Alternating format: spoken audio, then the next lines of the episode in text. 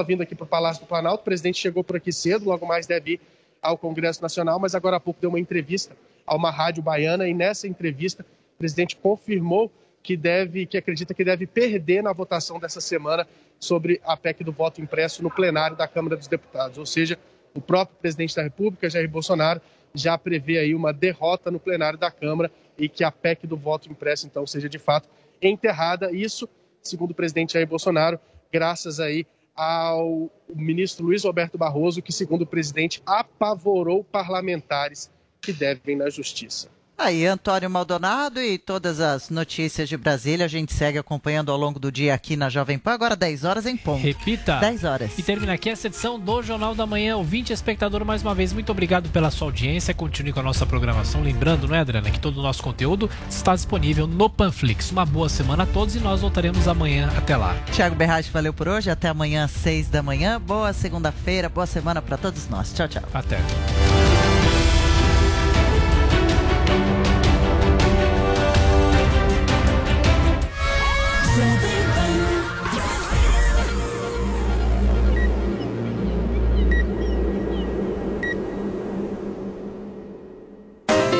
Jovem Pan Morning Show. Oferecimento Loja e 100. Preço, prazo, crédito, entrega, montagem. Loja e 100 é solução completa. E Uniaselv, graduação EAD com tutor exclusivo por turma. Loja 100, preços mais baixos e o melhor atendimento com todo o carinho que a gente merece. Smart TV LG LED 43 polegadas, Full HD e acesso à internet nas lojas 100, só 2.590 à vista ou em 10 de 259 por mês sem juros. Aproveite! Smartphone Moto E6S, memória de 64 GB e bateria de longa duração. Nas lojas 100, só 990 à vista ou em 10 de 99 por mês sem juros. Loja 100, ainda bem que tem. Jovem Pan Morning Show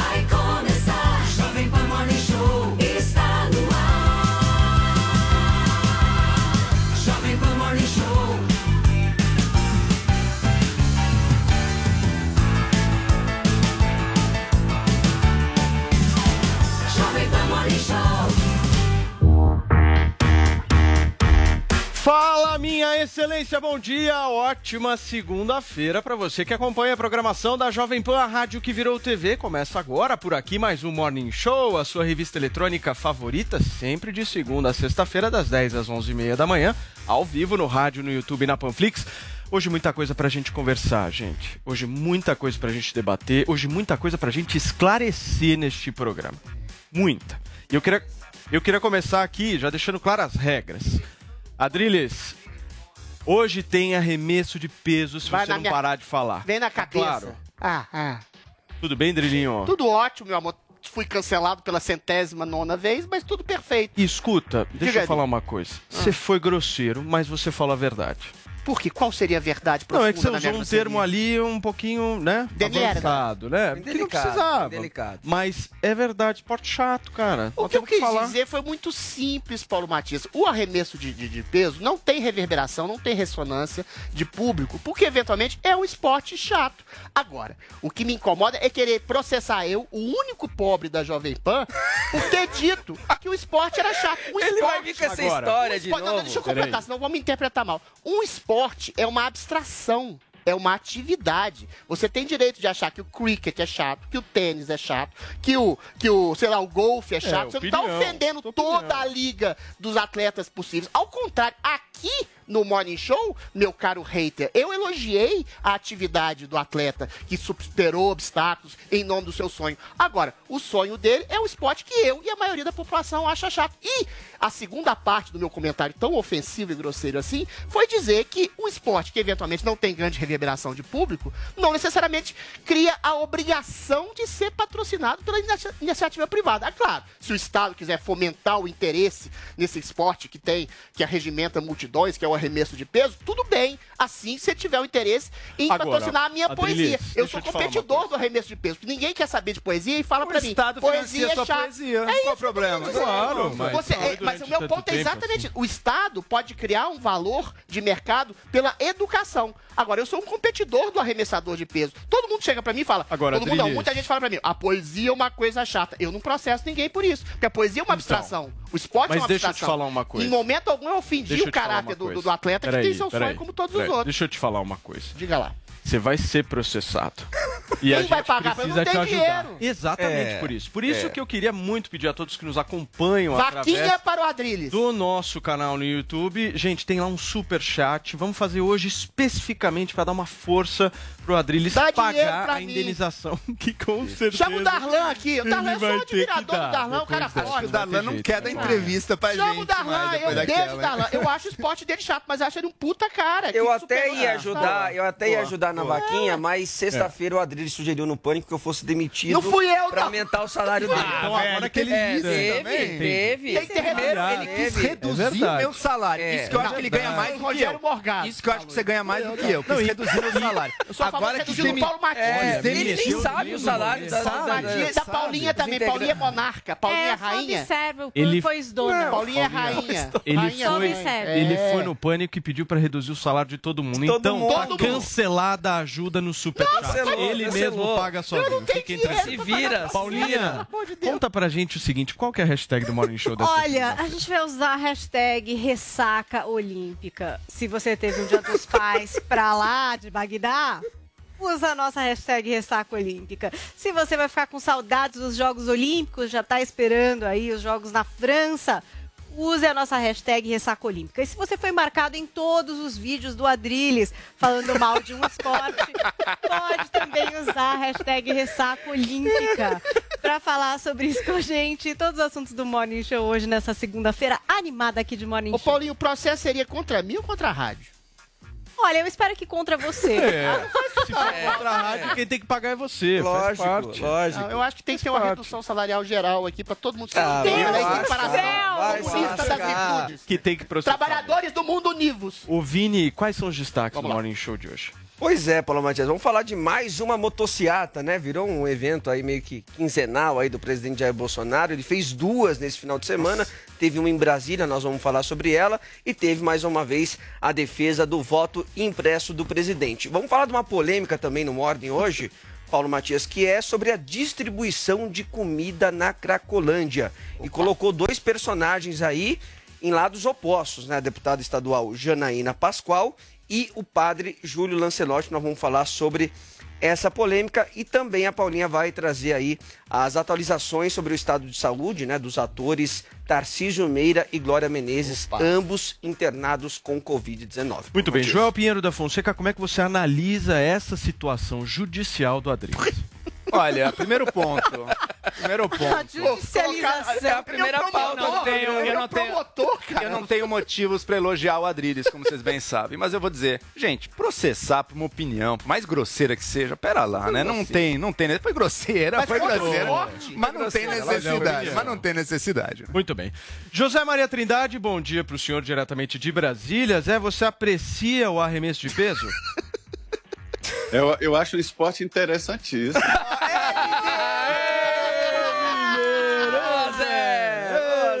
Organizada de arremessador. Pega um pão de queijo. Mineiraço, Zé. Tudo bem, Zé? Você tá bem? Como é que foi o Tudo. final de Olha- semana? É, ne- ne- ne- nessa renovação aí, esportes novos nas Olimpíadas, talvez teremos no futuro arremesso de pão de queijo também. Gente, vamos nessa. Então vamos começar o programa falando sobre mais uma motociata promovida pelo presidente da República, Jair Bolsonaro. Hein? Neste domingo, Dia dos Pais, a concentração ocorreu em Brasília. No encontro, o presidente voltou a defender o voto impresso. Vamos conferir todas as informações na reportagem do Antônio Maldonado. O presidente Jair Bolsonaro participou neste domingo de mais um passeio de moto ao lado de apoiadores. Dessa vez, a motociata, convocada pelo próprio chefe do executivo em comemoração ao Dia dos Pais, percorreu cerca de 70 quilômetros em vias do Distrito Federal. O pelotão, comandado pelo presidente, passou pelo centro de Brasília e por cidades satélite, como Taguatinga e Ceilândia. Na concentração, antes do início do trajeto, manifestações em apoio ao governo.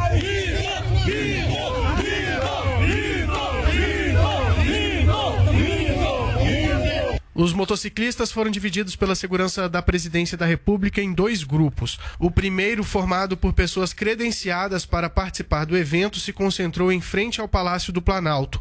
O segundo grupo foi dispersado pela polícia e se concentrou ao longo dos estacionamentos dos ministérios.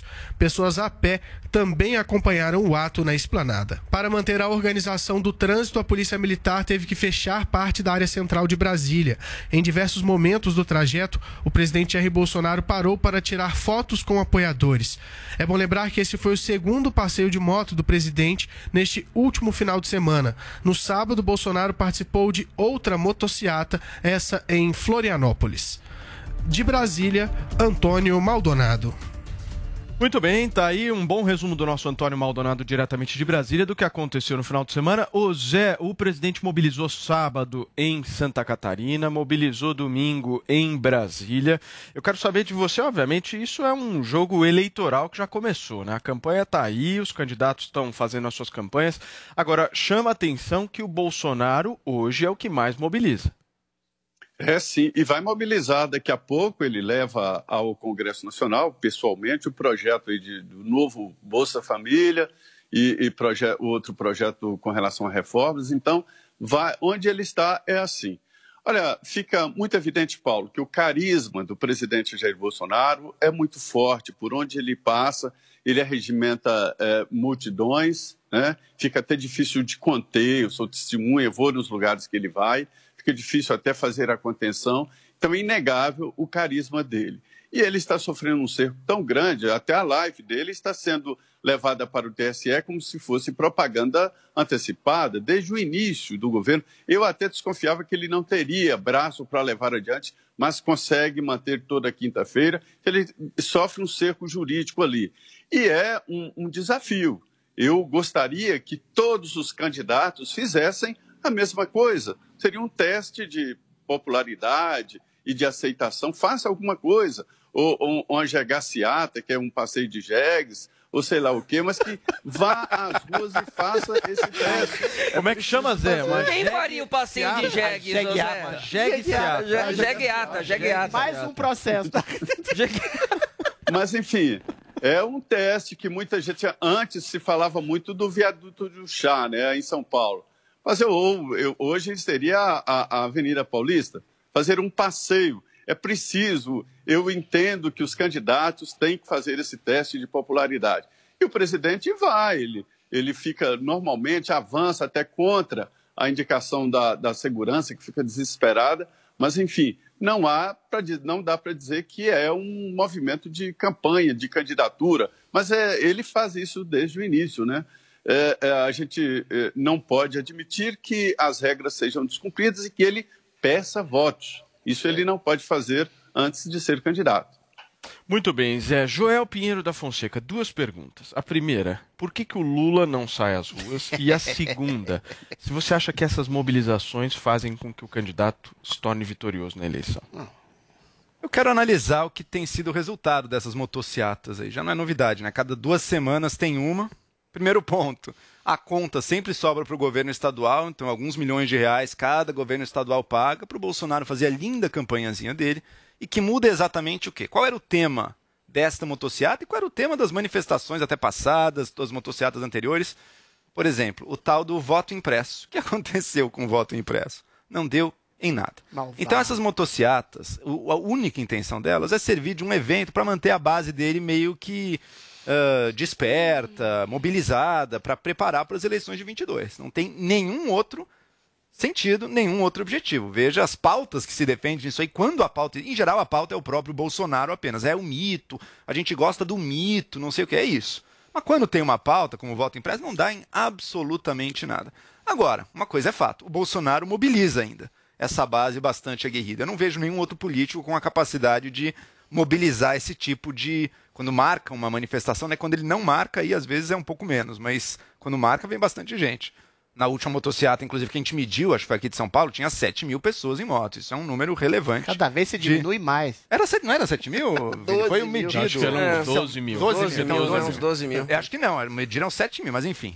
É, Seja o que for. contaram lá. Mediram, Seja o que é. for. É, Por- não, era pelo pedágio. Quantos passaram É na no pedágio? garupa, né? Que não contaram a garupa. aí, Pô, vai- diretor, Tem Mas gente enfim. que veio antes, Mas enfim. Pelo amor de Deus. O número pelos pedágios era, era algo em torno de uns 7, 8 mil ali, se eu não me engano. Agora tudo bem. Puta inveja. Invejoso. Não, isso é relevante, isso é um grande número de, de motociclistas. É relevante agora. Achar que isso vai fazer a diferença para vencer a eleição é muita ilusão, né? Eu vejo um pessoal muito manipulado dizendo, nossa, se junta uma, uma multidão dessas aqui, por exemplo, um quarteirão e meio na Paulista, na, sei lá, uma semana atrás, é impossível ele perder. Gente, es- em qualquer manifestação, nas maiores manifestações que esse país já teve, como o junho de 2013, por exemplo, o que foi para as ruas no total era um milhão de pessoas. Mas não era em favor Isso de um está candidato. longe de definir eleição para qualquer lado. As maiores manifestações não tem gente o suficiente para definir eleição nenhuma.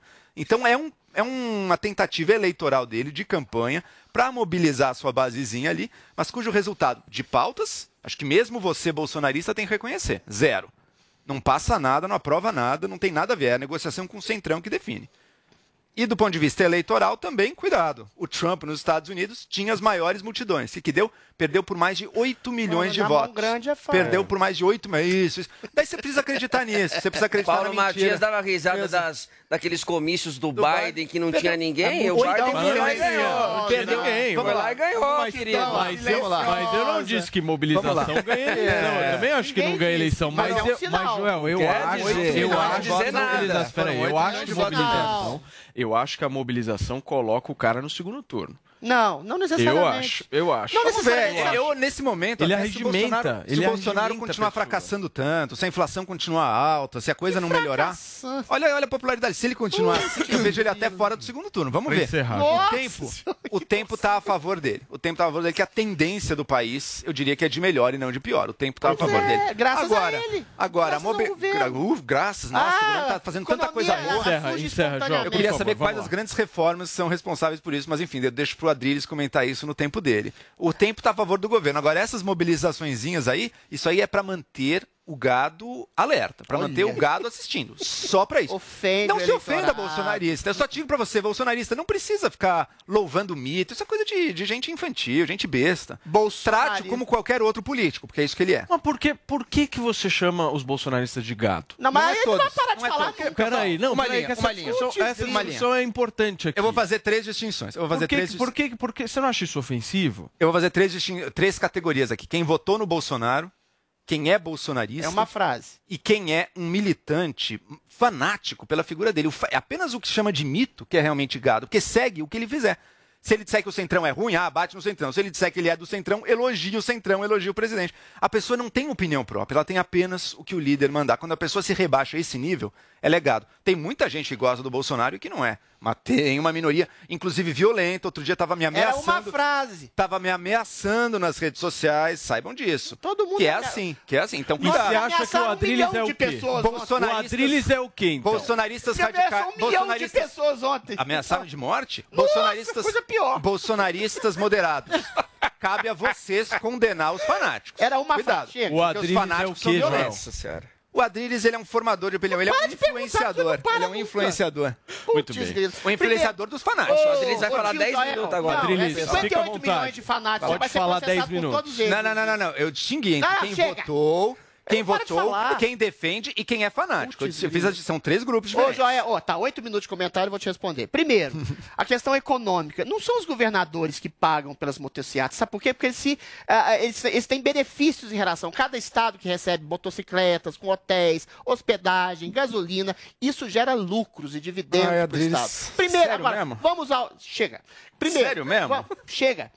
Vamos lá, contradição da realidade. O bolso segue exatamente sendo aclamado, sendo aplaudido, sendo absolutamente aclamado por todas as multidões em todos os lugares que a gente vê. O Lula sequer sai de casa. Quando sai, ou é, de alguma forma, ostracizado, ou tem meia dúzia de pessoas.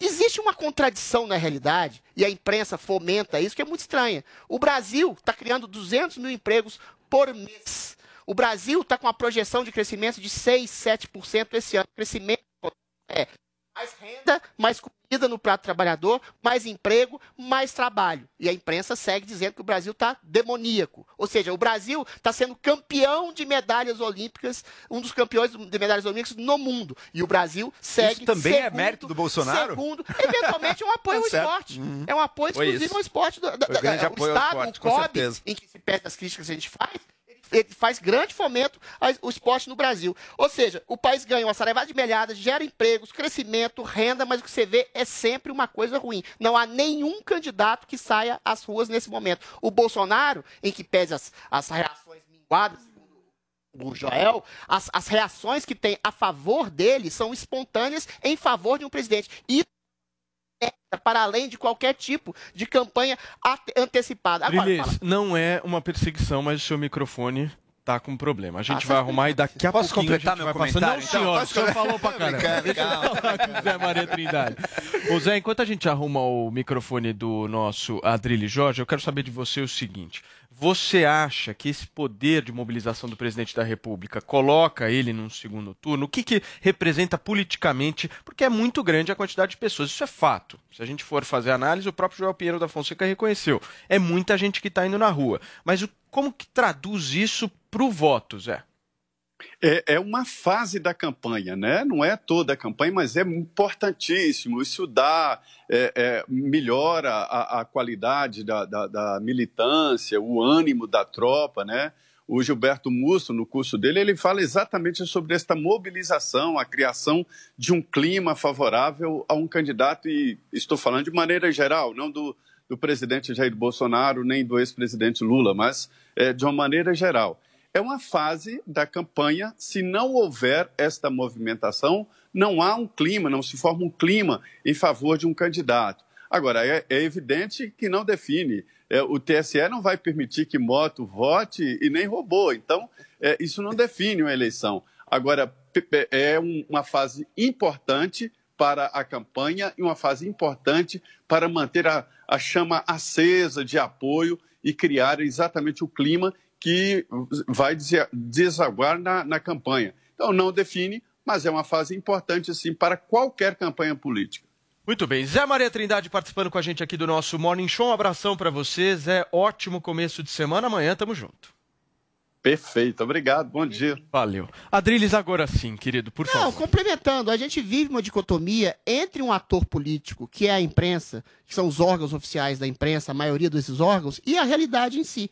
Bolsonaro fala exclusivamente em eleições limpas. Prova absolutamente que as urnas são fraudáveis e são violáveis. Um hacker ficou seis meses dentro. Aí a imprensa fala, e os juízes do STF falam que ele está atropelando os poderes da democracia, quando o próprio Barroso diz que as urnas eram invioláveis. Não são. Eventualmente, o voto eletrônico, que é a grande bandeira do Bolsonaro nesse momento, nessas motocicletas, será votado.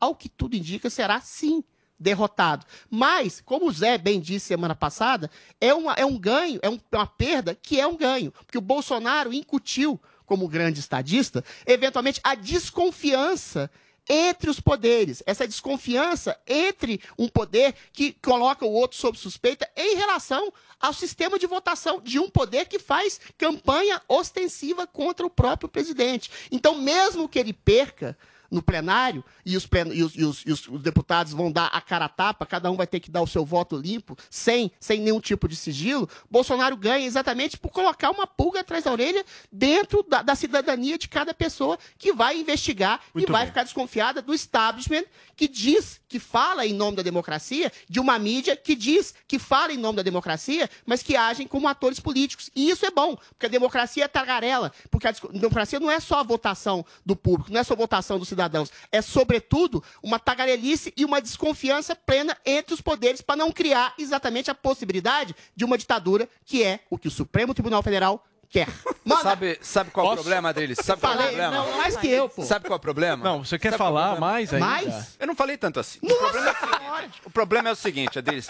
A desconfiança, quando é baseada em motivos, em razões, é boa. Acabei de dar todas Assim aqui. como a confiança baseada em razões. A co- desconfiança cega, ela é tão ruim Cega quanto a confiança cega. Cega do Quando quê? a desconfiança é baseada em fake news, por exemplo, em Quais vídeos, fake news? Vídeo do cara na urna. E o hacker que ficou seis meses ali. lá? Não, não interferiu na urna. É Como provável é que você ele sabe? interferiu na urna. As provas, É o rastreamento do hacker foi apagado Isso não pelo é próprio é TSE. Apenas os logs foram apagados e não pelo TSE. Não, Veja, pela senhor. empresa Não, senhor. Ninguém sabe quem Se apagou esse... tivesse- Ah, e o TSE tivesse- não pode ter mandado as empresas terceirizadas tivesse, vamos os lá. Adri, se ele tivesse Ora, alterado o programa, Deixa se de ele, posso ser terminar a frase? Ingênuo, terminar a menina. frase. Mas Não, você tá falando deixa eu terminar muito. a frase. Não, não, deixa eu terminar a frase. Se ele tivesse alterado o programa, o código, que é um código que não é secreto, é público, tem líder de partido tem acesso a ele também, foi um problema. É um problema de segurança ele ter tido acesso, mas também não é que ele entrou na parte mais secreta. Mas se ele tivesse alterado alguma coisa, isso ficaria apontado, ele registrado no próprio programa. Joel, foram os logs de o acesso. diretor de que foram- informática, deixa eu te falar os uma logs coisa. de acesso que foram deletados. Joelzinho. Sim, foi um erro.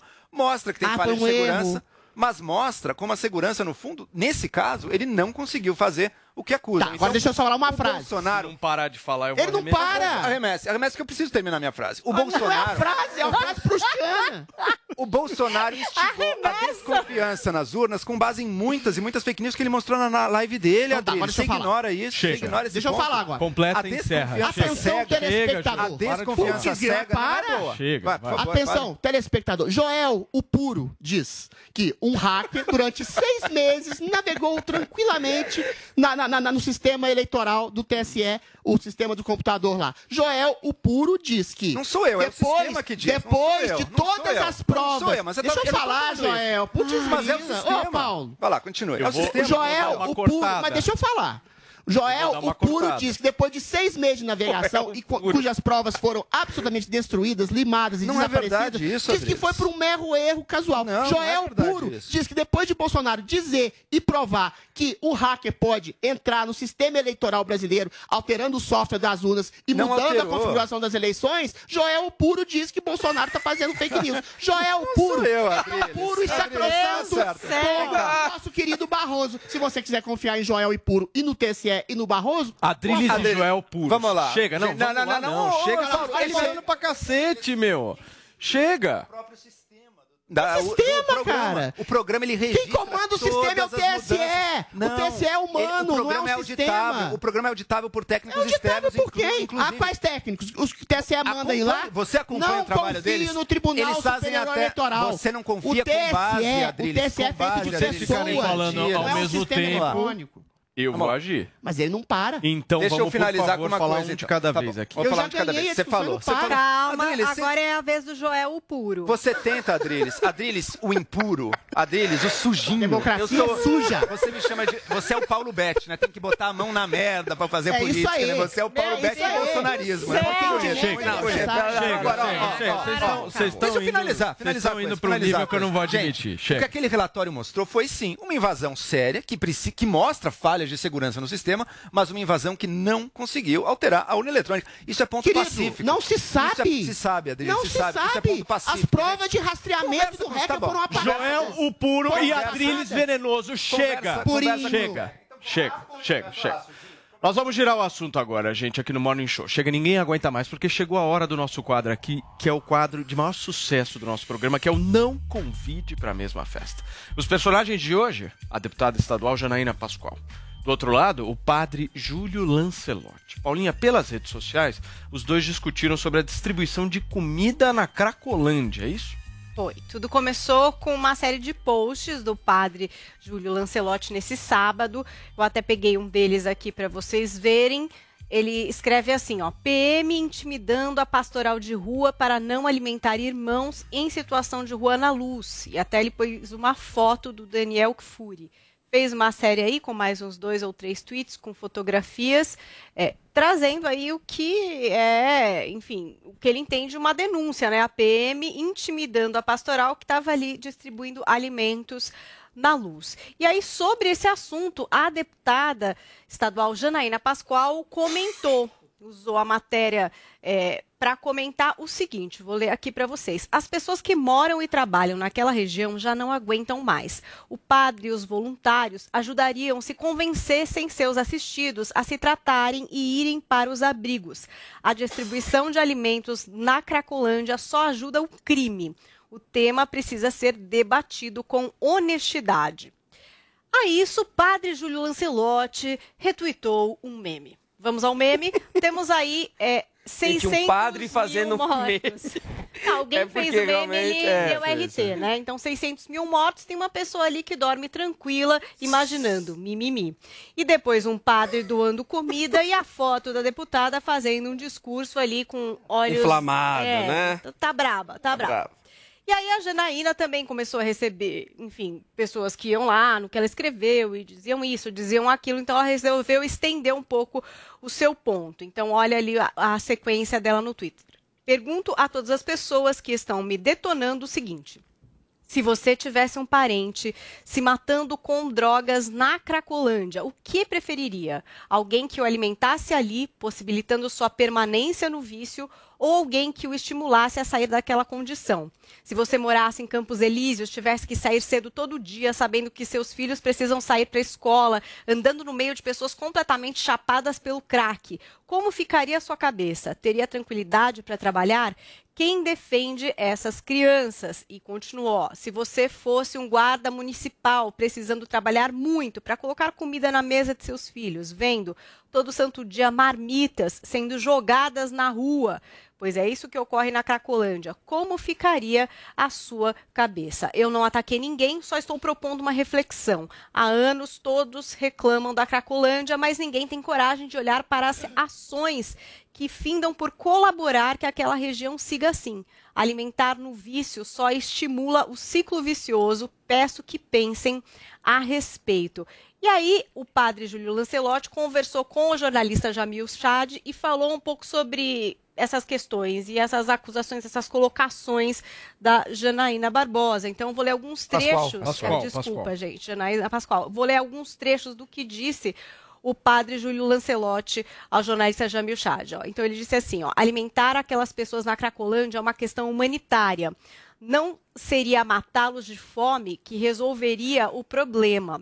E aí ele também eh, diz que essa questão de alimentar cria, estabelece vínculos com essas pessoas, vínculos para você poder, né, buscar saídas. Então ele disse ali, o alimento não é o fim, é a forma de estar próximos e buscar saídas. É um processo longo e difícil. O nosso desafio não é transformar os irmãos, mas amá-los. Eles não serão transformados pela força do fuzil e das carabinas, serão transformados pela humanização da vida. E sobre essa questão do favorecimento ao crime, o padre Júlio Lancelotti disse o seguinte, ó: essa frase de que distribuir alimentos é favorecer o crime é um exemplo disso. Qual é o favorecimento? O favorecimento do crime é a corrupção, não o alimento. Há mais de 30 cracolândias que existem por São Paulo apenas vão desaparecer quando a corrupção acabar e com essas pessoas tenham acesso a vários aspectos que lhes foram negados.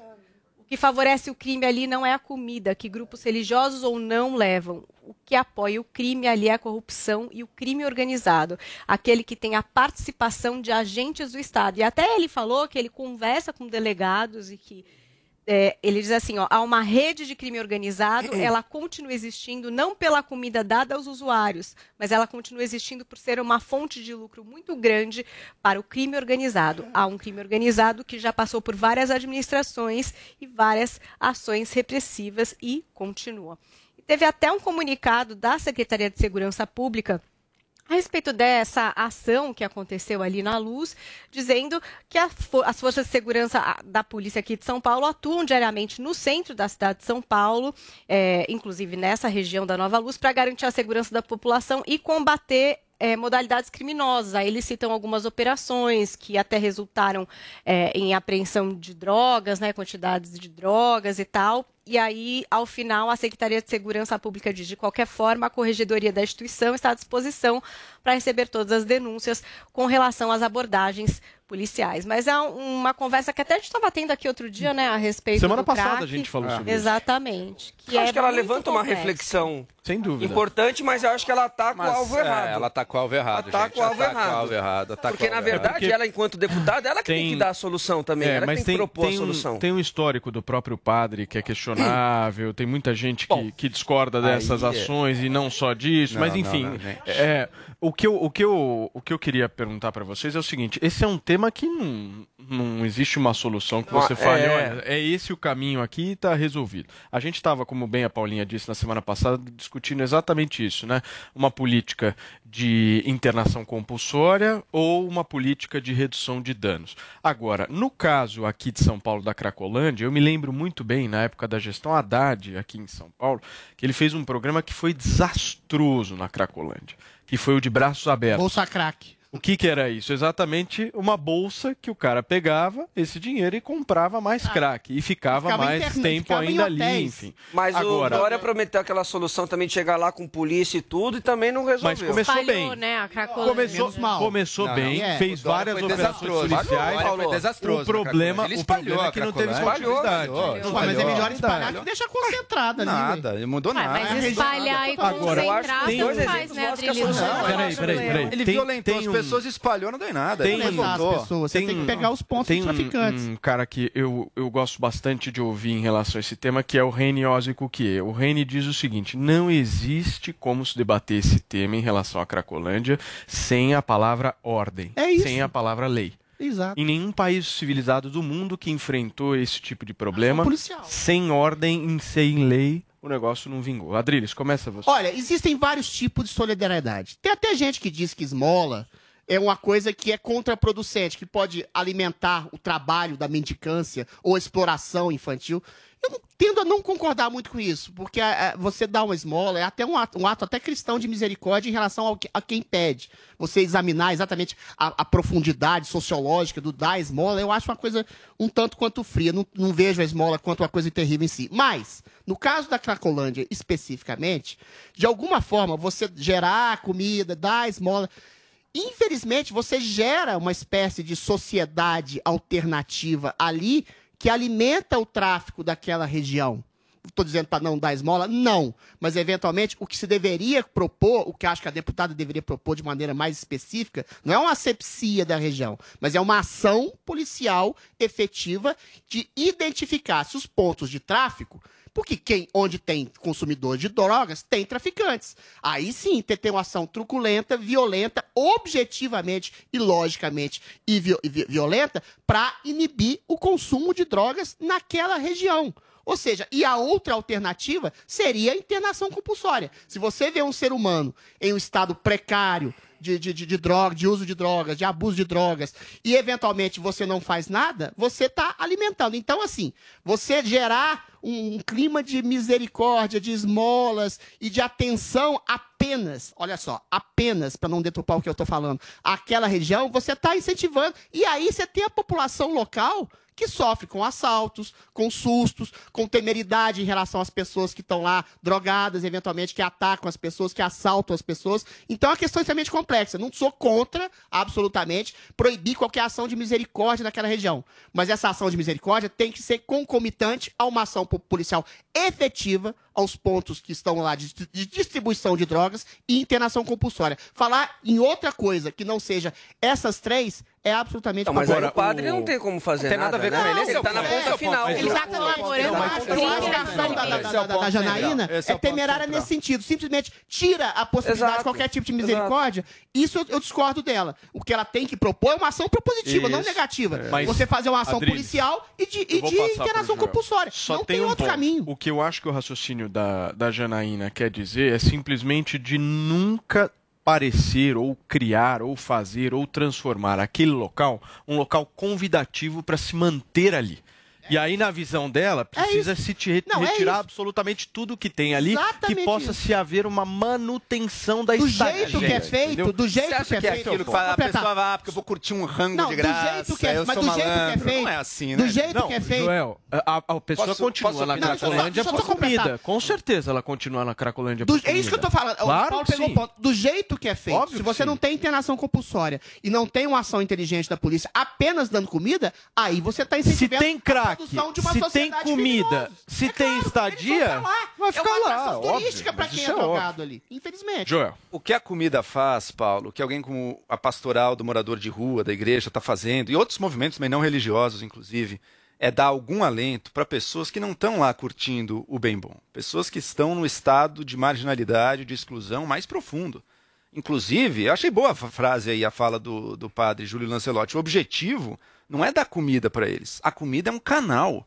É um canal que aí sim você consegue chegar a essas pessoas, criar um vínculo com as pessoas que estão no estado mais eh, absoluto de destituição e de abandono e conseguir aí sim com que elas, ou algumas delas pelo menos, deem o passo para sair daquilo. Esse é o trabalho da pastoral do morador de rua. Eu entendo que tem um monte de outros quesitos necessários na resolução disso. Tem trabalho para a polícia, tem a discussão da internação, tem a discussão da saúde pública da cidade que vai ter que agir aí. Agora, o padre Lancelotti, todos esses movimentos, outros grupos, não tem como mudar diretamente essas coisas. Eles têm como fazer uma coisa. Eles têm como levar esse algum alento e criar este vínculo com pessoas que estão nessa situação. Então, Janaína, eu entendo, eu sei que a Janaína não quer matar os moradores da Cracolândia, não quer, não é que ela não está nem aí nem nada disso, mas ela escolheu o alvo mais errado possível para atacar. Pode ter certeza que absoluta. moram lá, Joel. Pode ter Tem pessoas certeza que não são absoluta. drogadas que são atacadas Pode pelas ter pessoas que certeza moram lá em absoluta. estádio frágil. Então, Também É- tem que ser é- levado é em conta. esse o ponto de vista Também da tem que ser Janaína, levado em- que é- Também tem que ser levado em conta. Mas pode ter certeza absoluta que a pessoa que está ali, ela não está ali por causa de um ranguinho gratuito, não. E se ela tiver que se prostituir, tiver que roubar, ela vai continuar ali também. Não, é, ajuda, o né, ran- Joel? não é uma Ajuda. marmita, ah, ela tá ali porque ela é malandro objetiva, pela ajuda. marmita. Pelo contrário, isso ajuda ela talvez a se, a- se prostituir ou a delinquir até menos. Agora veja só, Janaína, eu vou te responder a pergunta da Janaína. Mas numa se região um se parente atrai, seu, se um parente seu está, se um parente meu estivesse na Cracolândia usando crack, totalmente desamparado, olha, eu daria graças a Deus que alguém se dispôs com coragem e com muita solidariedade a fazer esse trabalho, que é levar algum alimento e algum alento Eu daria a mais graças a aliás, Deus se ela fosse internada aliás, compulsoriamente. Aliás, Se aliás, pudesse tratar. Às vezes a internação compulsória é uma violência que piora a pessoa também. É caso, Mas a é violência de que as pessoas que estão lá exercem contra Aliás, os moradores lembro, que não são drogados, lembro. O que Joel. que- O que, que Esse é o fez, problema. O que, que fez alguém como Jesus? O que, que fez alguém como São Francisco? Foi isso, minha gente. Vocês podem não gostar, mas reconheçam que é isso que fazia. Joel, mas aí você tá fazendo Dava populismo. um alento, Tudo bem, trazia peraí, calma, um peraí, alimento. peraí, um minuto, e não peraí. é esse, não é essa pequena ajuda, não é esse pequeno Joel. alento o incentivo que está Tem deixando as só pessoas um ali. ponto nessa Pode história, ter certeza absoluta. Vocês dois não Pode ter falaram certeza sobre isso. absoluta. Peraí, peraí, peraí. É Tem, peraí, Adriles. Tem um ponto nessa história que eu acho que deve ser levado em consideração, que é o seguinte. Não estou acusando ninguém, mas que isso existe, existe. Há uma parcela das pessoas, por muitas vezes envolvidas nessa história, de manutenção do status quo ali, na Cracolândia. Isso há. Isso há. Tô te falando traficante, que há. traficante. Ah, é claro que há. O traficante. Ah, Status tira quo quem? renda dali, Isso, consegue claro. fazer com que traficante haja uma certa evolução. De quem? Mas quem é? Quem está Status falando? de quem? status quem você tá quo falando? Da Cracolândia. Eu Não, não quem você posso tá falando? acusar. Eu não, eu tá não posso acusar. Não, não, sem nome, sem nome, de classe. Eu não vou acusar ninguém. Eu traficante só quer quero colocar isso para reflexão. Não, é um tema, não é um agora tema. Você responde. É o status quo de políticos que acham que é bacana você fazer uma ação Olha, de misericórdia, de compaixão, e eu mantendo vou, aquele lugar ali como um turismo de misericórdia é uma coisa populista? Pra mim, Eu sim. acho que existe pra mim, isso sim. também. Existe E parece isso, uma sim. coisa até cruel isso precisa, isso, precisa existe. ser levado em consideração. Você mantém uma Existe. região abastada com alimentação, com algum tipo Existe. de misericórdia, Mas você- de compaixão, peraí. e eventualmente aquelas pessoas se Claro alimentam, mas estão viciadas. Ou seja, vira um atrativo turístico pra pessoa que tá drogada, que tá no fundo do poço, ir pra lá. Isso é fato. Bom, Isso não é nem... Fala, bem, Paulinha. Adriles, Não, mas vamos imaginar o que aconteceu na questão do Dória, que a Cracolândia saiu daquele lugar fixo e acabou, como a gente trouxe aqui, todo mundo sabe que mora lá no centro, acabou virando várias Cracolândias menores em vários locais. Por exemplo, eu acredito que o trabalho do padre Júlio Lancelotti não seja específico a uma localização, mas a atender essas pessoas em qualquer lugar. Não? Vocês Não. acham que ele Mas objetivamente claro, ele atende claro, lá. claro. Mas lá Não, é mas onde agora atividades. Ele é lá, estão. mas tem outras pessoas As iguais pessoas a ele do frio. Gente, ele o trabalho que o padre Júlio Lancelotti É. fez nessa pandemia, enquanto, como bem você disse, nós, burgueses, pudemos fazer nosso home office em casa, Adriles, foi de estar na rua. É, ele, como grupo de risco, distribuindo alimento, agasalho, acolhendo pessoas. Eu acho que o alvo. padre, Exato, eu acho que o alvo. Então é Não, isso. tá O alvo da. Janaína ao é padre. equivocado. É E, a, e a relação que a- eu acho que ela faz, no meu ponto de vista, tá? Na questão da alimentação e alimentar o crime é pesado. Eu acho. Porque aí você teria que ter alguma alegação mais profunda aí É pra trazer objetivo. isso. Você alimenta o interesse Não, das pessoas. você acolhe as pessoas Sim, mas uma coisa não anula outra. crime organizado. Uma coisa não Eu anula a acho outra. que A partir do momento que você gera é comida e perigosa. algum bem-estar em alguma determinada região da cidade em que as pessoas estão drogadas, estão no fundo do poço, outras pessoas que estão drogadas no fundo do poço, ali tem comida. Sabe Ali o que você que pode usar da droga. Sabe Não o que me lembra esse argumento? opinião. Sabe- isso é um dado objetivo Deixa da eu te dar, então, deixa E eu aí- te dar. Mas aí não Não é é. culpa do padre.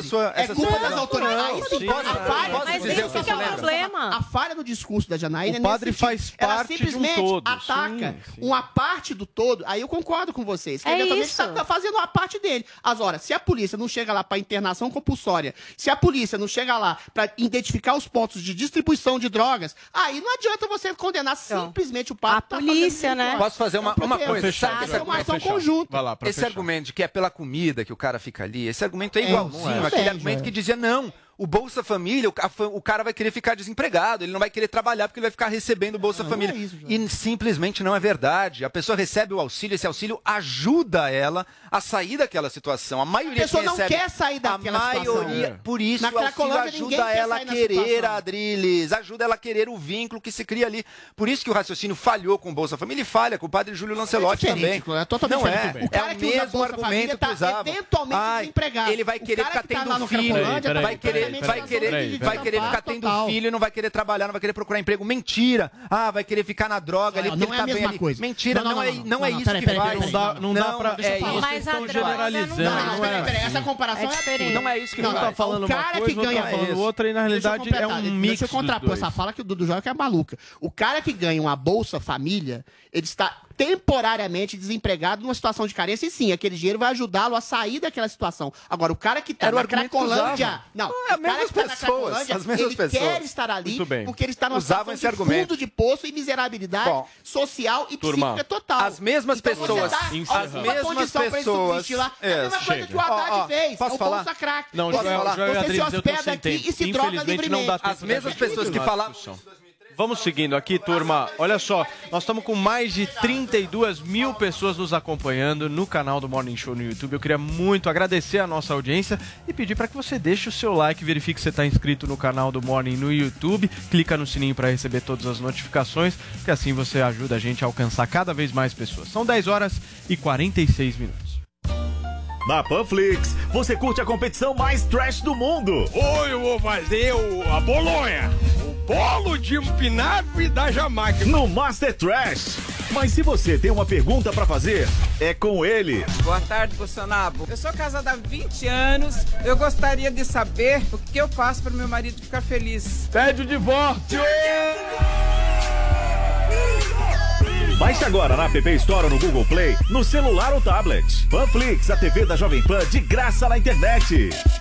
Loja 100, preços mais baixos e o melhor atendimento com todo o carinho que a gente merece. Bicicleta Cole Atena, Aro 29, 21 marchas, Suspension. Nas lojas 100, só 1.490 à vista. Ou em 10, de 149 por mês, sem juros. Aproveite! Lavador Electrolux LAC 16, capacidade de 16 quilos, com sistema ultra silencioso. Nas lojas 100, só 2.390 à vista. Ou em 10, de 239 por mês, sem juros. Loja 100, ainda bem que tem.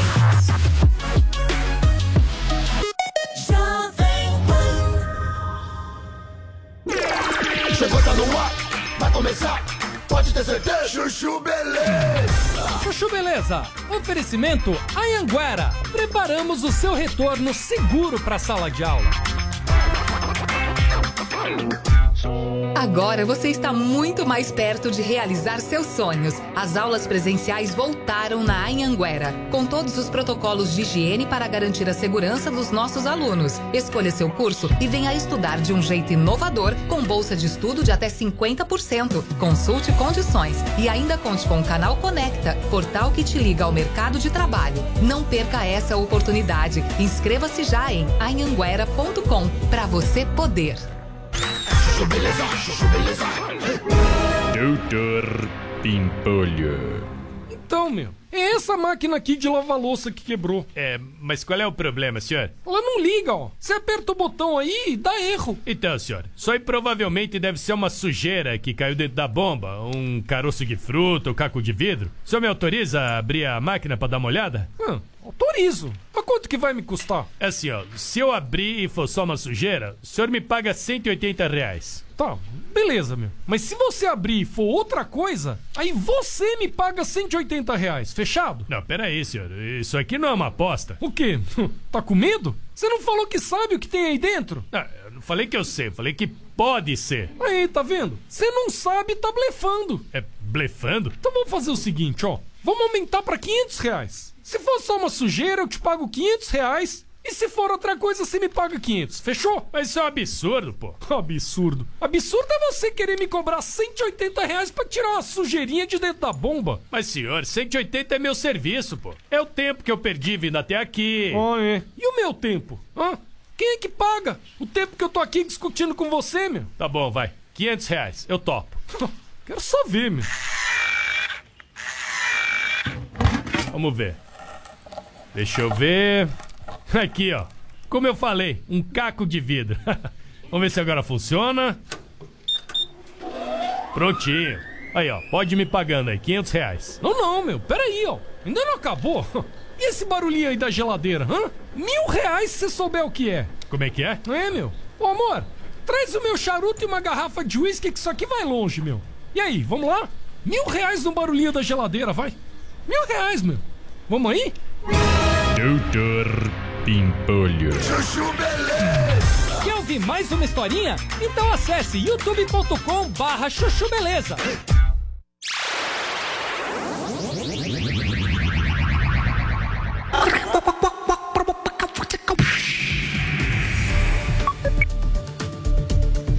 Estamos de volta para todo o Brasil aqui com o nosso Morning Show. São 10 horas e 50 minutos. E olha, gente, agora o nosso assunto aqui no programa, mais uma vez, é a nova economia digital. E quem veio conversar com a gente aqui é o Luiz Oliveira, do mercado Bitcoin, que já está aqui com a gente, juntamente com o nosso Carlos Aros. Tudo bem com vocês? Tudo certo? E aí, Paulo, tudo bem? Beleza? Tranquilo? Escuta, aproveitando esse clima de Olimpíadas, de competição, vamos falar de uns ativos que juntam a inovação da nova economia digital com a emoção dos esportes, os fan tokens, que são os ativos digitais para quem é fanático por esportes. Luiz, eu queria muito que você pudesse explicar um pouquinho para a gente, porque eu acho que tem muita gente que não conhece. Cara, começando assim, o que é um, um token? Né? O token é uma unidade digital, né, negociada em blockchain, e os fan tokens são os, os tokens de times ou de equipes de diver- diversos esportes. Né? Eu acho que o principal é o futebol, mas hoje já tem para diversos esportes, onde você compra e consegue interagir com votações que esses times disponibilizam na plataforma da Sócios.com, que é a criadora desses fan tokens. Né? Ou seja, já tem diversos times e esportes lá dentro e, pô, é legal demais, bem bacana. Mas é interessante a gente dar dois passos atrás nessa história, porque é o seguinte: é o que que é o token para quem está nos acompanhando entender. É Mais ou menos como se a gente tivesse um ativo do mundo físico, vamos- vamos colocar dessa maneira, e a sua representação no mundo digital. Então eu tenho um item aqui e ele tem uma versão digital que está tokenizada, que está registrada em blockchain, com tudo aquilo que a gente já falou é, aqui ao longo dos últimos dias. Eu recomendo, inclusive, um bate-papo com o Tota, que trabalha com o Luiz lá no mercado Bitcoin. Eu tive há semanas atrás esse papo com ele. Está disponível no, no canal Jovem Pan News no YouTube. A gente fala muito sobre blockchain e essa relação com os tokens e com as criptomoedas. Então, para simplificar isso, eu tenho um ativo ah, do mundo físico e a sua representação no digital. Não, muito legal, gente, muito legal mesmo. Mas eu queria que você pudesse, Luiz, dar mais exemplos de tokens, porque eu estou dando uma olhada aqui no portfólio do mercado Bitcoin. Tem vários deles. Inclusive, vocês lançaram mais cinco, é isso? É isso, cara. a gente tem diversos tipos de token. Como falou muito bem, é, é uma representação.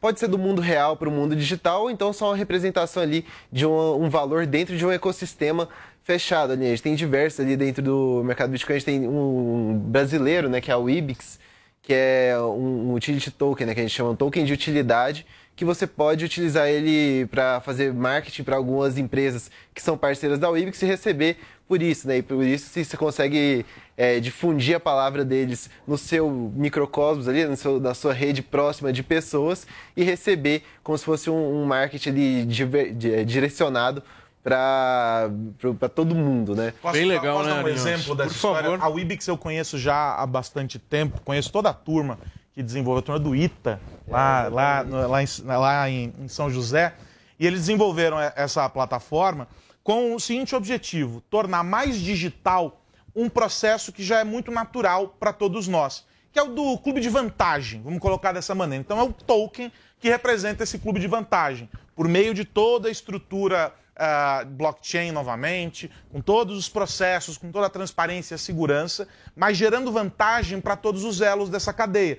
O que, que isso significa? Significa que ao adquirir esse token, você pode trocar por algum produto, por algum serviço ou eventualmente por algum valor em moeda. Pô, legal pra real, caramba Lá isso. na frente. Mas tudo isso usando essa premissa dessa representação digital em um ecossistema. Por que, que o Luiz vai fazer marketing para a marca? Porque o grande valor está nisso. A empresa do Paulo Matias quer criar a- o token Matias. Pô, e aí você usa a plataforma Wibix nesse contexto para fazer, us- usando esse token, para dar gerar valor para essa comunidade que está engajada Agora, com você. eu vi uma galera, uma galera mesmo muito feliz com essa história de Tolkien em relação ao esporte. E eu vi uma figura chamada Fans Tolkien, né? O que, que são os Fans Tolkien? Então, é, vamos começar. A Tease é um, um dos utility tokens que a gente tem, os tokens de utilidade.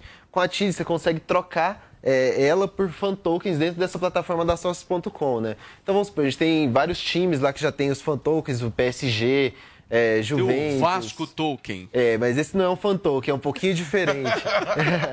mas esses fan- os fan tokens dentro da Sócios.com, é, você pode colocar eles dentro da, da plataforma e votar em diversas coisas que tem lá, né? Você pode votar ah, dentro das coisas que eles disponibilizam, né? Qual que é a frase que vai estar no vestiário para os jogadores verem antes do jogo, modelo de terceira camisa, é, nome de sala de reunião. Recentemente, né, o fan token da seleção da Argentina, aí surgiu uma Esse é- votação é meio uma chata polêmica, pra é, gente. é, polêmica. Porque a última votação que eles disponibilizaram é qual que seria o título do documentário da vitória da Argentina contra o Brasil na Copa América. E meio chato pra gente, mas tem lá pra quem quiser votar também. Muito legal. É bem bacana. isso, O cara muito legal. consegue, o fã de esporte consegue interagir, né? E hoje já não tem mais só de futebol, né? Com certeza. Tem de esportes eletrônicos. Mas explica é, o do Vasco, que você falou o seguinte, a gente tava conversando lá fora, falou assim, o do Vasco tá em alta agora por causa da Olimpíada. Por quê? Por que Qual que é a relação? Cara, o Vasco, assim, ele é um token diferente, né? Um token inédito no mundo, onde o Vasco tokenizou junto com a gente lá no mercado Bitcoin, no MBDA Digital Assets, a gente conseguiu é, digitalizar o mecanismo de solidariedade de 12 atletas que foram formados pelo Vasco. Né? O que que é o mecanismo de solidariedade? É, o, o jogador é formado na base da equipe, é vendido para outro time, né? E a partir desse momento, eh, tudo que ele ganhar de bônus ou todas as transações que envolverem ele, é, o, o- parte dos, é, do retorno volta para esse time criador, né? O time que formou esse jogador. E o Vasco criou isso e tokenizou, né? E deu essa oportunidade para os torcedores ou os fãs de esporte comprarem e participarem disso. E dentro dessa cesta de jogadores, é, dois jogadores que estão nessa cesta estavam na seleção olímpica que foi campeã aí da- das Olimpíadas, né? O Douglas e o Paulinho são da- dessa cesta, junto também com outros nomes grandes como Felipe Coutinho, Marrone, entre outros jogadores. Nossa, legal demais, Luizão. Arinhos, eu adoro quando vocês vêm aqui, porque tem uma galera que nos acompanha no rádio, no YouTube, na Panflix, que por muitas vezes tem um pouco de receio de investir, tem lá um dinheirinho guardado, mas tem uma coisa que todo mundo está se conscientizando agora é, se eu não aprender sobre essa nova economia digital, eu vou ficar para trás e eu vou perder grana. Vai perder Isso é grana fato. e mais do que qualquer outra coisa, é fazer parte de um processo que é natural em todos os setores. Isso aqui que a gente está falando atrelado ao universo do esporte e, e a outros segmentos, como por exemplo desses clubes de vantagens, vamos É. colocar assim, os programas de pontos, né? Para colocar de uma maneira mais clara.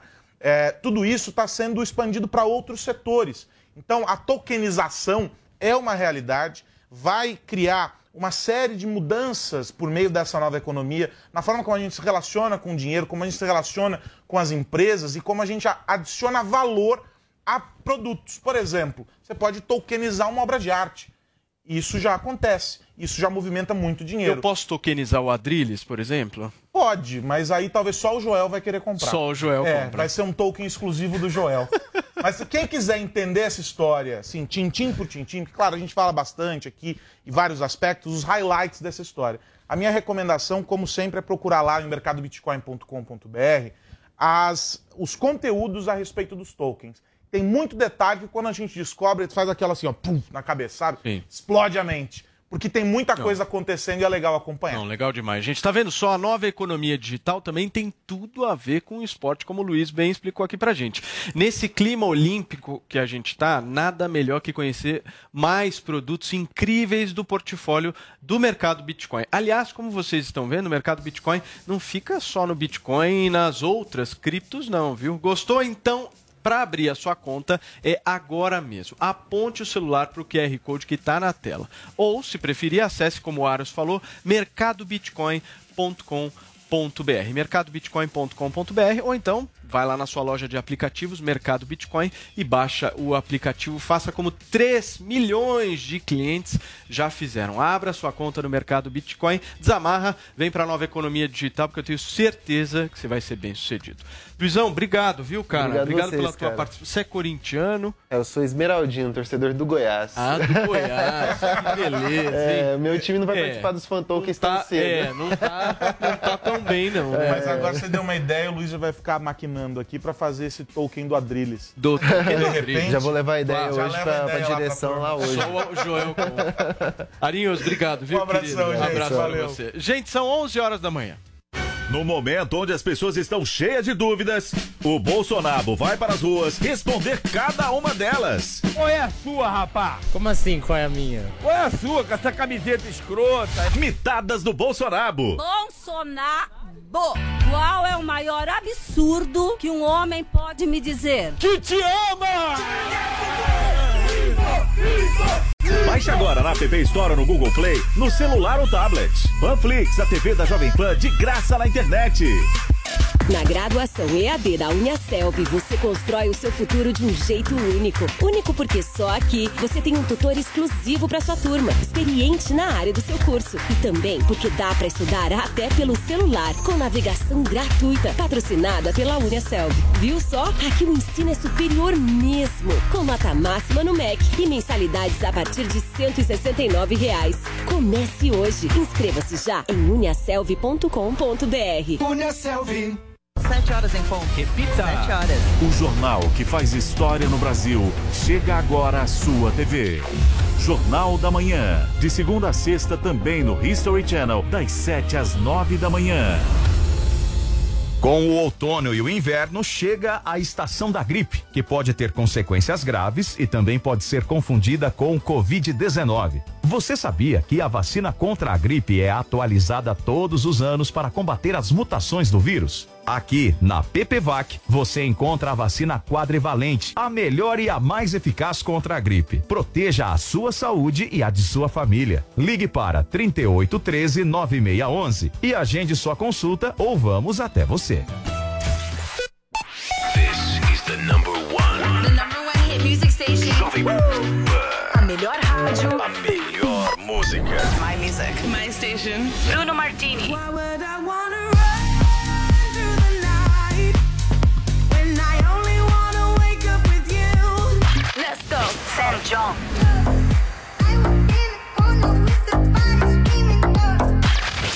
Sunset.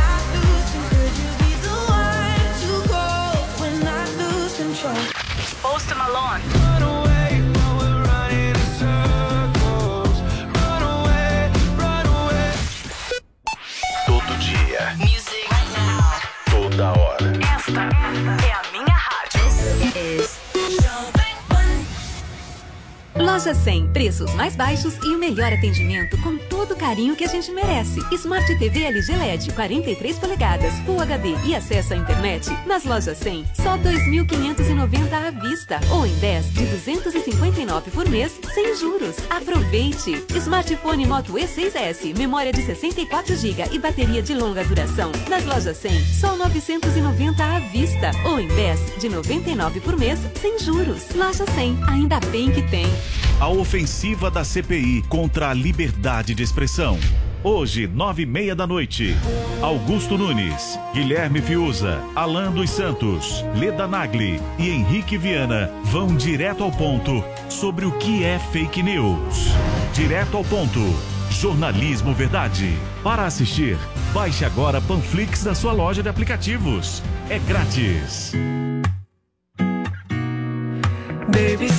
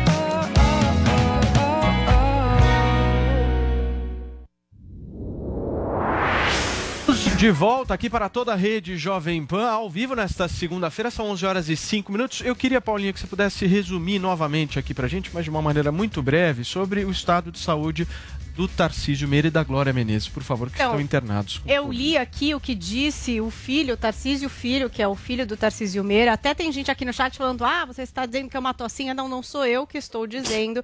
Quem disse foi. O filho Próprio dele, filho. é. O filho disse que eles estão relativamente bem, dentro Evoluindo. do possível, muito bem. Que a Glória está muito bem, que ela tem uma tocinha, foi o que disse o filho do Tarcísio Meira, ele não tá- acredito que não esteja é, fazendo pouco da doença. E o Tarcísio Meira, que já estaria ali numa questão um pouco mais delicada, porque está contando com essa ventilação mecânica, mas que também está bem. Que está respondendo evoluindo. aos procedimentos todos.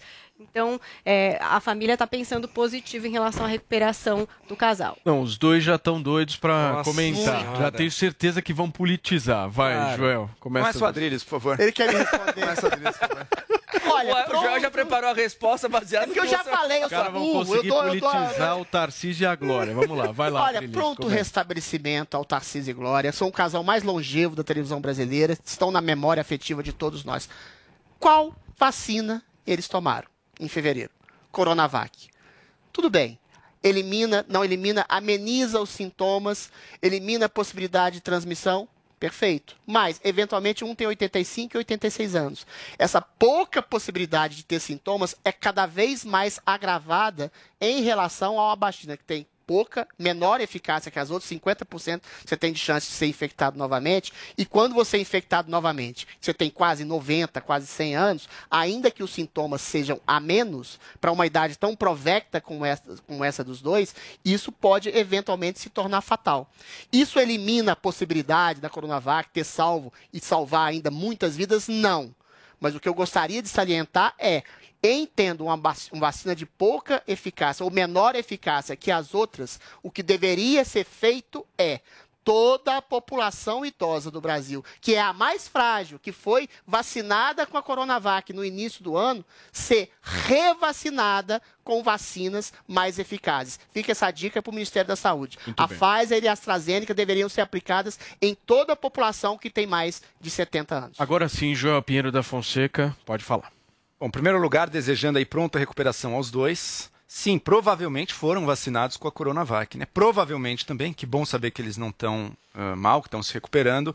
Provavelmente a vacina ajudou neles a, eles a terem menos sintomas e não falecerem ou ficarem muito mal, entubados ali, os dois. Então, felizmente a vacina teve a sua eficácia. Agora, uma coisa é verdade. Especialmente em, em pacientes idosos, a Coronavac ela vai ter É. uma eficácia individual menor. Então, se eu não me engano, a taxa de redução de mortes eh, na população geral está perto dos 90% da Coronavac, mas nos idosos está próximo de 70%. Então aí. já é uma eficácia um pouco O menor. problema é que a maioria dos Agora- idosos tomaram a Coronavac. Exatamente, era a mas, mas, primeira- mas, mas, mas deixa eu fazer meu ponto, Vini.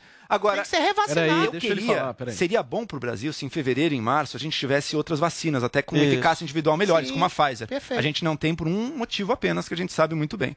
O nosso governo não quis negociar outras vacinas e atrasou.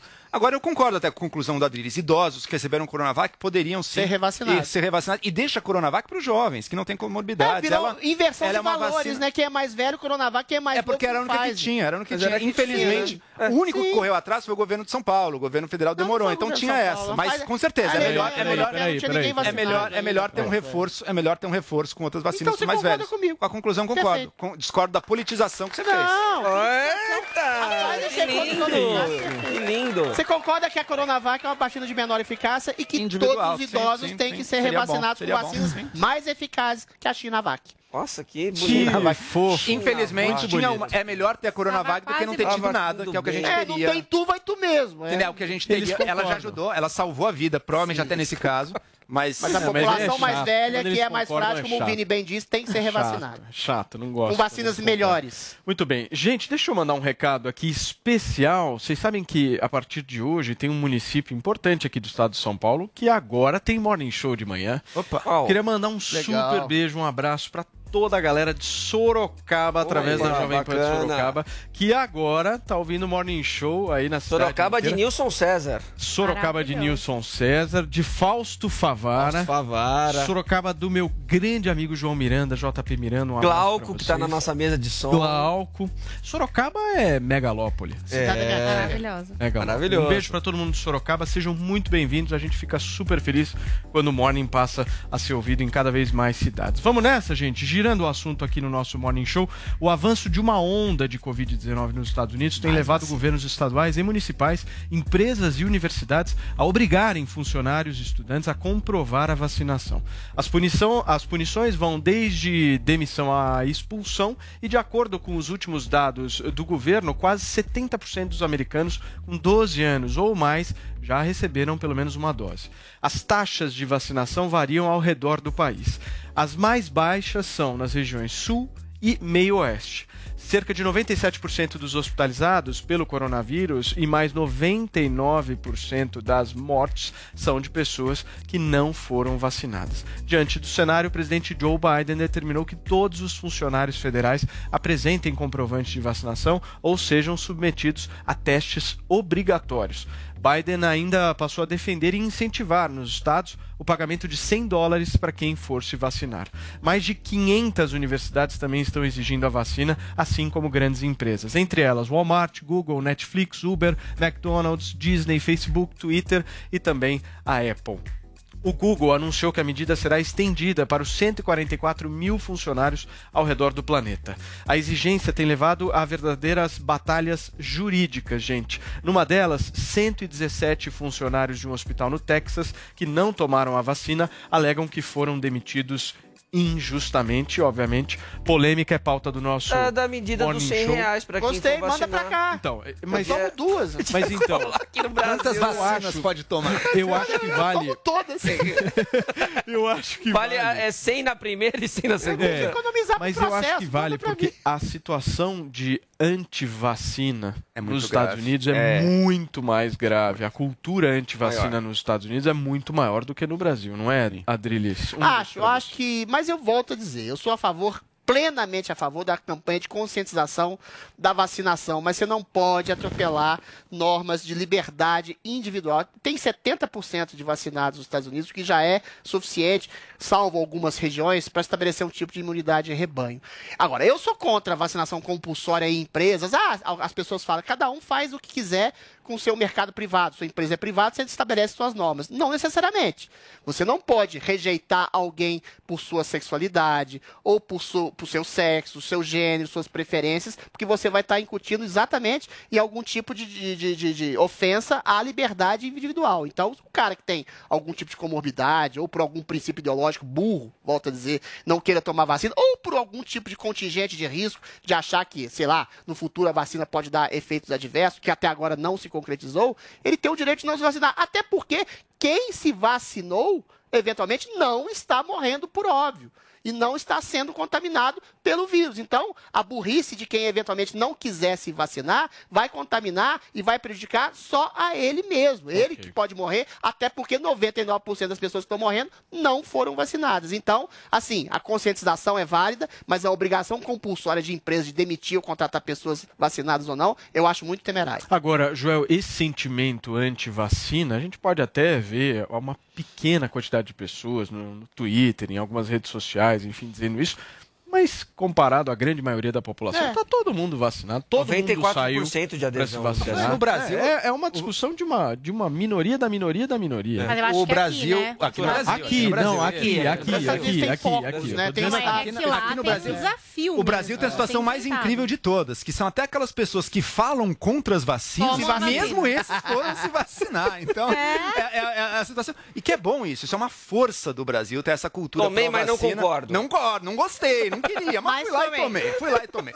Isso é bom, isso é ótimo pro Brasil. Isso é uma força brasileira. Os Estados Unidos tem muita gente que leva a sério.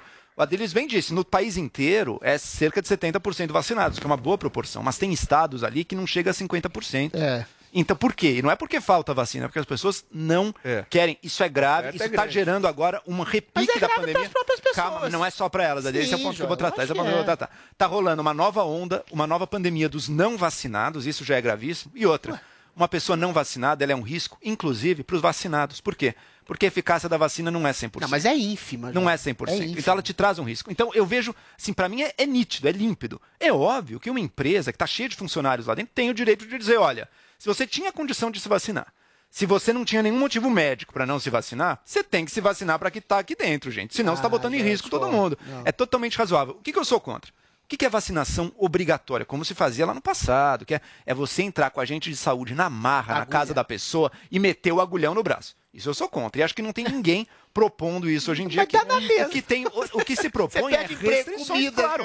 Você quer de vida, frequentar um ambiente comum de todos, você tem que estar ali pensando no bem de todos também. Você tem que estar ali vacinado. sociedade, Escola. né? Isso é viver em sociedade. Escola é assim também, aqui no Brasil, e eu descobri que lá também é assim. Eu descobri que nos Estados Unidos também exigem não da pessoa na por um escola. risco ínfimo de- Também de exigem contaminação das um pessoas, das 0,1%, crianças na escola. Também a exigem, pessoas. também não dá, exigem não nas escolas a carteirinha de vacinação da criança. Isso não é de agora. Isso, os americanos, nossa, que estão infringindo nossa liberdade de escolha. Foi assim que erradicaram a paralisia infantil nos Mas Estados a- a Unidos. vacina da paralisia demorou quase 10 anos a ser desenvolvida. Erradicou. Tem umas questões aí. Erradicou. Então, isso é uma coisa que já existe. Esse é um incentivo que já existe, é um incentivo importante e que tem que continuar e Joel, que não, não infringe um a liberdade individual. Fala, não Paulinha. infringe a liberdade Infringe. individual. Não Só um infringe. Infelizmente, esse infringe. questionamento da vacina, até por exemplo, o sarampo, que é uma coisa que, enfim, é quase erradicada, é difícil pegar sarampo, porque todo mundo toma a vacina do sarampo. Nos Estados Unidos começou a pular essa vacina, começou Voltou. a ter Voltou surto surto. de Europa sarampo teve lá surto de nos sarampo. Estados Unidos. Então, assim, é isso. Se não Mas para tomar- não vacinados. Percebe? Porque no caso do sarampo é Sim, 100% mas a questão eficácia. é que a pessoa começa a não é pensar, assim. tá todo mundo vacinado, Paula, eu não vou vacinar, Paulinha. porque não precisa, porque essa, essa Mas doença os não números são circula. lógicos. E volta a circular, e isso é não, não problemático, necessariamente. Adriles. Ela volta a circular entre não vacinados. Os Não números é são verdade, cabais. não é só isso. Os números são muito taxativos. 99% das pessoas que estão morrendo hoje nos Estados Unidos são de não vacinados. E esse 1%? A Você quer matar 1%? A chance eventual Não, de alguém que possa. Mas pode ter comorbidade, pode ser. Mas é muito complicado você estabelecer Você todo um tolimento 1%. da liberdade Não. individual de alguém que decide, ou por comorbidade, ou porque está muito mais velho, ou está muito mais novo, não querer se vacinar, você obrigar as pessoas a ter que tomar, injetar uma substância no corpo que elas não querem. fechar, Joel. Enfim, não tem essa obrigação compulsória, ninguém vai forçar Ah, é a você a se coisa, vacinar. Joel. é pela segurança dos outros. Lembrando, no caso da, corona, da coronavírus, diferente de outras doenças, a vacina não é 100% de eficácia. Então você ainda está em risco. Não, nenhuma E vacina lugares, é 100% de E, por que, eficácia. e, e eu te digo mais, por que, que, esses, por que, que esses lugares. Não, mas é muito próximo. No Coronavac, no Coronavac e coronavírus, de maneira geral, as vacinas não chegam ao 100%. Chegam a 90%, Coronavac é 50. 80%, 70%, mesmo a AstraZeneca, que é boa, 80%. Então, quer dizer, não é que previne totalmente, não.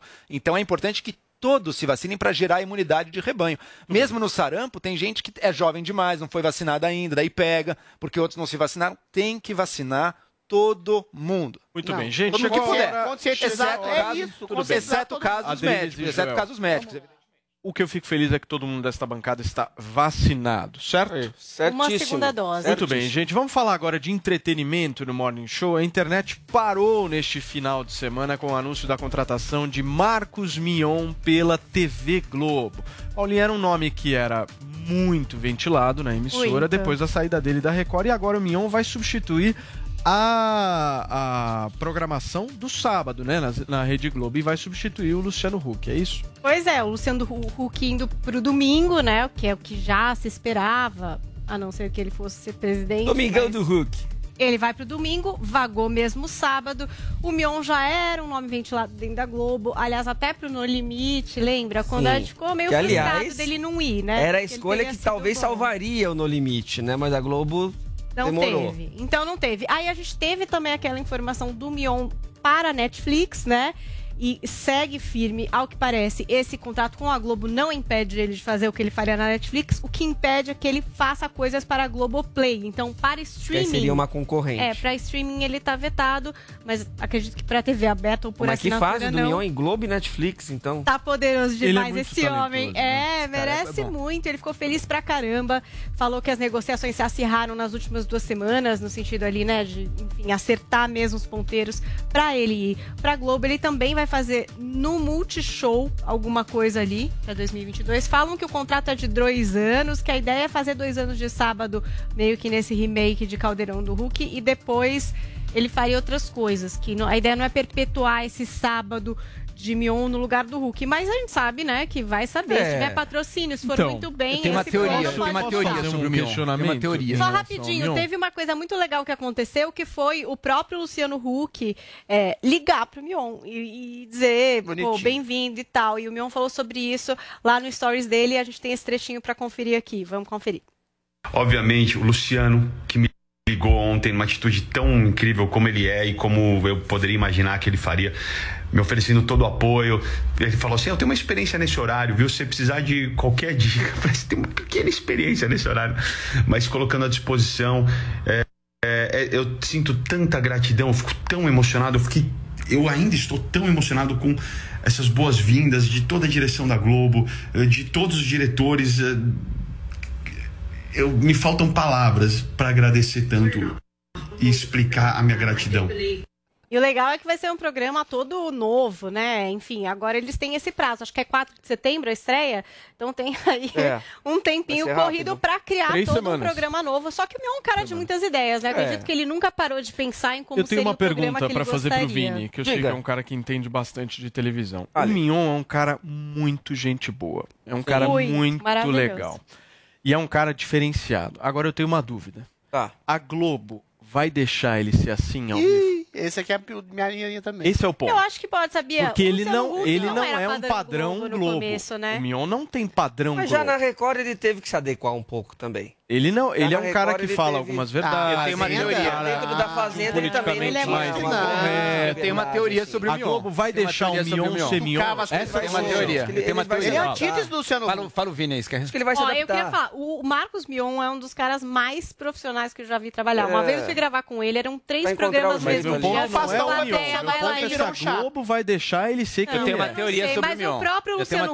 Huck, quando entrou na Globo, que até tinha o Bola e o Emílio lá, que soltavam as músicas. Chato também. Pode ser que hoje você ache ele um chato, mas quando ele entrou na Globo, ele já foi um pouco de quebra de paradigma. Ele tinha uma liberdade ali É. que muita gente Ah, achava que ele não ter, teria. Paulinha. e eu achei que, ué, Não, ele, você ele acha virou um chato, lacrador. o que eu tô querendo dizer. Um lacrador. É, deixa eu- É, deixa eu dar minha teoria sobre o que Mion. divergem das suas, Mas talvez. eventualmente sim. O Mion- o mas Mion- as opiniões o ele Mion- coloca no programa. O Mion, ele é um, um fera do carisma, assim, um monstro do carisma, na medida do Luciano Huck, assim, eu colocaria os dois no mesmo patamar, como pessoas com muito carisma, que sabem falar muito bem, só que ele é um Luciano Huck, se conecta muito bem com as pessoas, só que ele é um Luciano Huck mais de direita. Ele fala muito mais de família, ele fala muito mais de Deus, quem acompanha ele no Instagram sabe muito É. bem, até bonito, É, mas inspirador. não tem problema. Eu acho que isso, acho que a Globo pegou ele, inclusive, pensando um pouquinho nisso. Ela quer alguém que se Não, comunique melhor com o público mais de direita. E o Mion é isso, Foi ele o é maior bom acerto nisso. da Globo Ele é bom nisso. última É um década. grande Ô, acerto. gente, Ah, olha, é acerto. me desculpa, eu quero crer na, na possibilidade do Mion ser um grande, uma grande estrela da Globo. Ele é super talentoso, super carismático,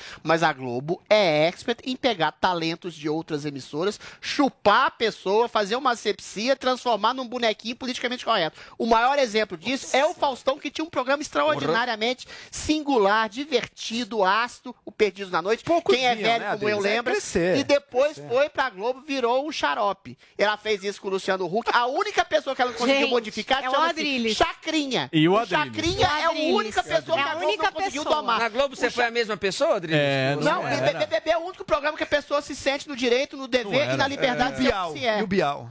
O Bial, mas o Bial sempre foi da Globo. É Então, e é bom pra caramba. O cara fala o que pensa. Não, mas não, não fala o que ele pensa. Não, fala, não deixa eu brigar com o Bial, não. Denúncia. Gente, vamos mudar de assunto Bial não agora fala aqui. nada do que pensa. Vamos mudar de assunto, Adriles. Mas Vamos falar, de, ele. vamos falar de Olimpíadas agora, gente, porque nós já estamos com saudades dos Jogos de Tóquio, né, gente? Mas olha só, o Brasil só tem a comemorar. Foi a melhor campanha do país na história. Ao todo foram 21 medalhas conquistadas, 7 de ouro, 6 de prata e 8 Brasil, de que bronze. Duas a mais do que o total na Olimpíada do, do- na Olimpíada do Rio de Janeiro em 2016. Ítalo Ferreira, Bruno Fratos, Rebeca Andrade, Ana Marcela, Isaquias Queiroz, Herbert Conceição e tantos outros entraram para história.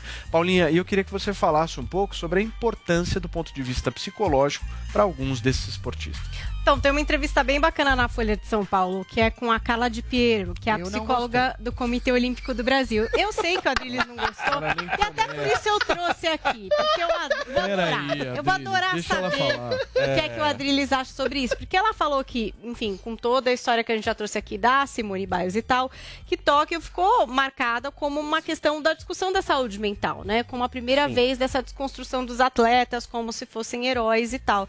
E aí ela colocou várias, vários pontos interessantes, né? Primeiro que essa crise sanitária, essa história do coronavírus agravou algumas questões, escancarou algumas questões também em relação aos atletas. Olha o que ela disse, ó, sempre existiu sofrimento, sempre existiu ansiedade, sempre existiu transtorno mental, sempre existiu transtorno alimentar, além de depressão, pânico, inclusive com gatilhos na questão do esporte, da pressão, tudo que envolve um ambiente competitivo. O que acontece hoje é que passou a ser mais falado. Mesmo antes da pandemia, isso já tinha começado e a pandemia aumentou ainda mais. Agora, a gente pode falar sobre a questão do atleta se sente mais empoderado também para olhar e dar nome a esses problemas. E aí, é, ela falou também sobre essa questão da desconstrução aqui do atleta. A gente tem aqui até para vocês verem o todo do que ela disse, mas Isso ela disse no aqui, ó, o atleta é um ser humano, ele pode e vai passar por momentos difíceis, ele vai poder desistir. O que a gente está desconstruindo é a ideia que tem que ser a qualquer custo. A vitória a qualquer custo. E até sobre a Simone, ela disse, ó, foi muito corajosa, ela carrega o peso nas costas. Ela ensinou que a gente tem escolha. E tem a escolha do autocuidado. Então, ela considera que foi uma decisão acertada da Simone. E depois até ela diz aí, ó, vivemos um novo momento em que a gente pode e deve falar sobre esse assunto da saúde mental e sem olhar como vitimização ou mimimi, viu, Adriles? Vejo algumas pessoas pro Adriles, essa. enxergando dessa forma. Prega uma coisa na teoria, mas na prática... É importante que cada vez mais a gente transmita conhecimento e orientação a respeito da saúde mental. Daí Ela diz: uma coisa é a pessoa estar com medo de uma situação ou ansiosa antes de uma competição. Sei. Outra é você ter uma depressão, uma ação suicida. A gente não está falando de mimimi, a gente está falando de doenças graves. E agora o Adriles pode discordar com essa especialista, Vai, com essa Adriles. psicóloga que acabou. o Doutora? Acabou. O nome da doutora para você 30 discordar dela. 30 segundos. Um minuto. 30 Não, não segundos. É Carla de 30 Piero. segundos vai começar de agora. Não. não tem desconstrução nenhuma, doutora. Toda a vida, durante toda a história das Olimpíadas e do mundo, o herói é aquele que exatamente enfrenta seus medos, enfrenta suas angústias, seus receios e vence obstáculos ou não. Até Cristo titubeou antes de ser crucificado na cruz, mas ele não titubeou em- no, no ponto de vista de desistir em nome da sua saúde mental. Eu volto a dizer, a ação planejada e a ação objetiva ali no ato de for enfrentar o seu medo é o que torna um herói aquilo que ele é. Um herói, um atleta de elite, o cara que arremessa peso, por exemplo, que no esporte que eu não gosto, mas que vence os obstáculos, é realmente um herói. Agora, não dá pra dizer que a pessoa tem coragem da desistência quando você cria um clima subjetivo de uma pessoa que pode estar com medo da pontuação baixa, tá abaixo da sua expectativa e prejudicar, assim, o seu país, a sua equipe, Muito como bem. foi o caso da Simone Biles, e fazer com que a desistência em si, a fragilidade em si, seja um valor, que é um valor dessa geração meio almofadinha, que acha que a fragilidade é um valor universal de coragem. Não é. A coragem Ok, é Adriles. superar obstáculos. Não foi o que a Simone fez e foi o que o meu amigo que Joel joga Pinheiro peso da lá fez. Fonseca, por favor. Eu vou arremessar um peso em você já já. Vai lá.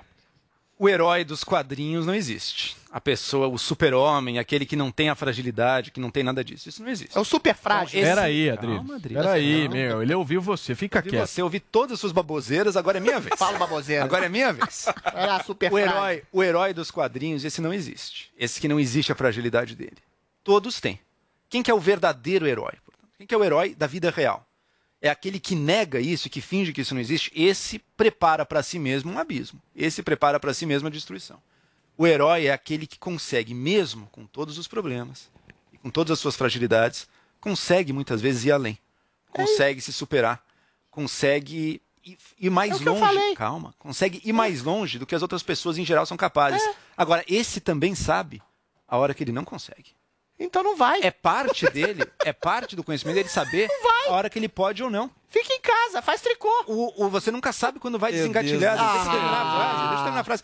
Se uma Finaliza, atleta. Joel, vamos terminando. Só o exemplo da Simone Biles acabou sendo a grande péssimo. exemplo dessa Olimpíada. Alguém que já venceu provas com osso quebrado, com pedra nos rins, que sofreu abuso e que foi adiante. Ela é uma heroína. Não é. Se ela, Não é. ela é uma heroína. Não é. Se ela chega no momento, e com todo esse histórico dela, você sabe que ela não é alguém que desiste por um medinho ou por uma ansiedade, não é isso.